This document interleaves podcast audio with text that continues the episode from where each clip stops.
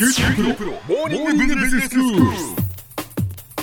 今日の講師は九州大学ビジネススクールでマーケティングがご専門の岩下仁先生です。よろしくお願いします。よろしくお願いします。先生今日はどういうお話でしょうか？はい。コモディティ化市場の製品開発について話をしたいと思います。はい。あのまあコモディティ化いわゆるその一般的な商品洗剤とか、えー、そういうものですよね。そうですね。シャンプーとか。はい、はい、であのこれまでも、まあ、そこういったあのコモディティ化市場に関しての、まあ、対応策として、えー、まあ、非顧客競争であったりですとか、はい、あるいはエクストリームユーザーみたいな話をしたと思うんですね。うん、そうですね。ただまあこれってどちらかというと最新の手法だったんですけれども、はい、もっと原始的なまあマーケティングの施策というものも実はあります。お例えば、まあ、価格をですねもうちょっとお客さんの値頃感に合わせたりしてもいいですし、うんええ、あるいはあのアイテムを追加するですとか、はい、まあ、イメージの変化をもたらすようなまあ広告の展開、まあ、こういったものもあると思います。うんえで今日は一つの商品が、まあ、最もコモディティ化しているあるものを取り上げていきたいと思います。はい、何でしょうか？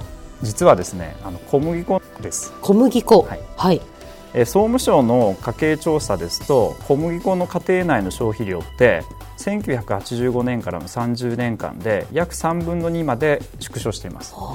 まあ、こういったあの消費量の低下っていうのは、まあ、家庭での料理の実態まあ、これがあの変化しているということが一つあるというふうに思います。うんまあ、なかなかその小麦粉を使う料理をしなくなったというかそのする頻度が減ってきたっていうことなんでしょうね。そうですね。例えばまあ外食なんかをしたりですとか、えー、まあ、そういったことで家庭内でこういった料理っていうことも減ってきてますよね。はい。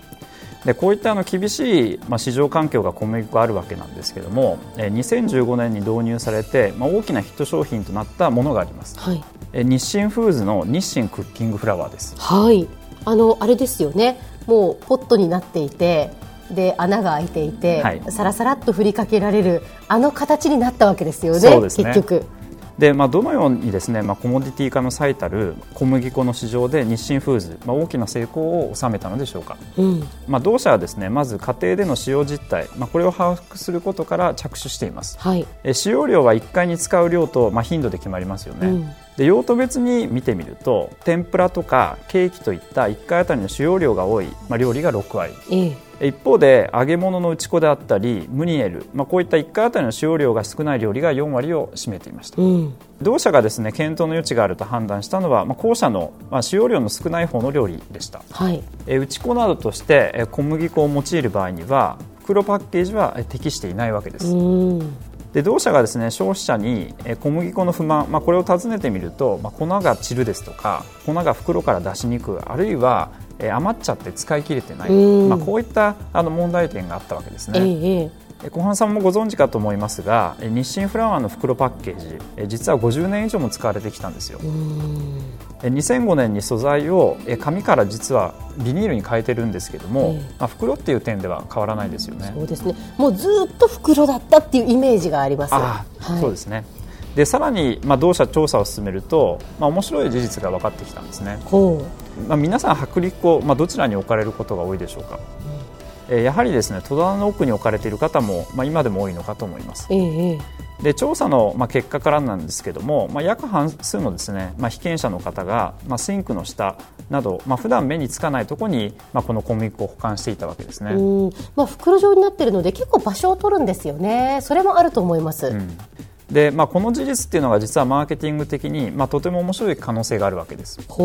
で料理をしていても、まあ、袋が目につかないと、まあ、生姜焼きなどで打ち粉をして、まあ、美味しさを引き出す、まあ、こういった発想が出ないわけです、うん、でこれでは日常の料理において、まあ、ちょっとしたひと手間をかける、まあ、薄力粉の利用シーンというものがあの生まれにくいと思われますよね。はいはい。でこういったことを踏まえて、まあ、日清フーズ、まあ、取り組むべき課題を明らかにしてきました、うん、えすなわちですねパッケージの革新です、うん、え実は薄力粉は袋に入っている、まあ、こういった先入観がこの日清フーズの社内ですね非常に強く根付いていました、ええまあ、そこで若手社員が小さい容量のですねボトルのパッケージ、まあ、これを提案してもですね経営幹部の方々、まあ、非常に懐疑的だったわけです。あまりにもだから長い間それで来続けた結果そのそれがやっぱりいいんじゃないかっていう、はい、その思い込みが浸透していたわけですね。そうですね、えー、なんで大丈夫なのかと、まあ、こういったことがあったわけです。うんまあ、ところがですね、まあ、テスト販売として、まあ、市場に投入してみたわけですけれども、まあ、そうするともうこの手軽さまあ、利便性が受けてたちまちヒット商品になったんです、うん、えー、ボトル A のパッケージタイプの変更で、まあ、日清フーズの薄力粉、まあ、家庭での置き場が変わって、まあ、台所の今度シンクから前面に出てきたわけですね。はいはいでこれによって、まあ、消費者、まあ、料理をする方との距離が一気に近くなって、うん、まあ、醤油や塩と同じような位置づけとなって、まあ、日常の料理で登場する機会シーンがまあ増えたんですね。実は僕もこれ使ってるんですけども、まあ、冷蔵庫から食材を取り出したり、まあ、ガスレンジを使って料理をするときに、まあ、日清クッキングフラワー、まあ、自然に目に入るわけですね、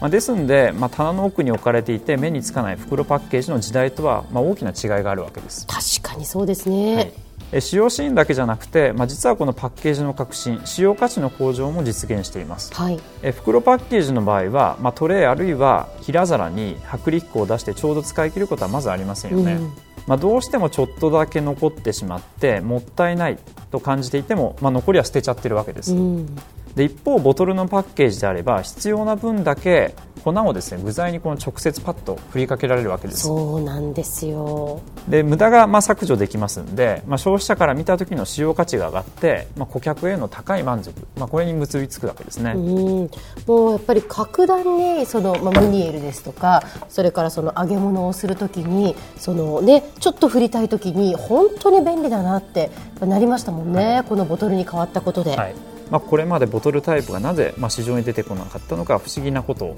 を物語ってますよねそうですね本当にね今までなんでこんなボトルタイプにならなかったのかと思いますけどでもそれだけやっぱ紙袋である袋状でなければならないっていう変なこう思い込みっていうのがあったっていうことなんでしょうね。おっしゃる通りだと思います。なのでまあやはりその若い社員のですねこう意見を取り入れたまあ同社の風土も非常にあの素晴らしいものがあると思いますけれども、まあ、紙袋からですねこのボトルにすることによってまあ使用価値の向上、まあ、これを実現できたと思います。はい。では先生今日のまとめをお願いします。え今回は消費者調査を踏まえたえパッケージ革新によって最もコモディティ化した市場である、まあ、製粉、ま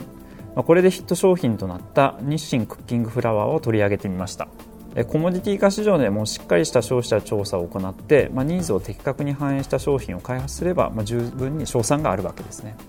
今日の講師は九州大学ビジネススクールでマーケティングがご専門の岩下仁先生でした。どうもありがとうございました。ありがとうございました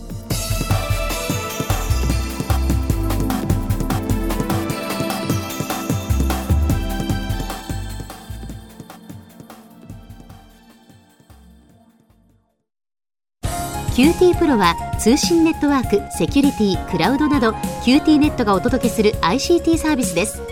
九州中に展開した光ファイバー網を基盤に一番身近なビジネスパートナーとして九州の企業自治体の皆様をサポートします。詳しくは QT プロで検索を。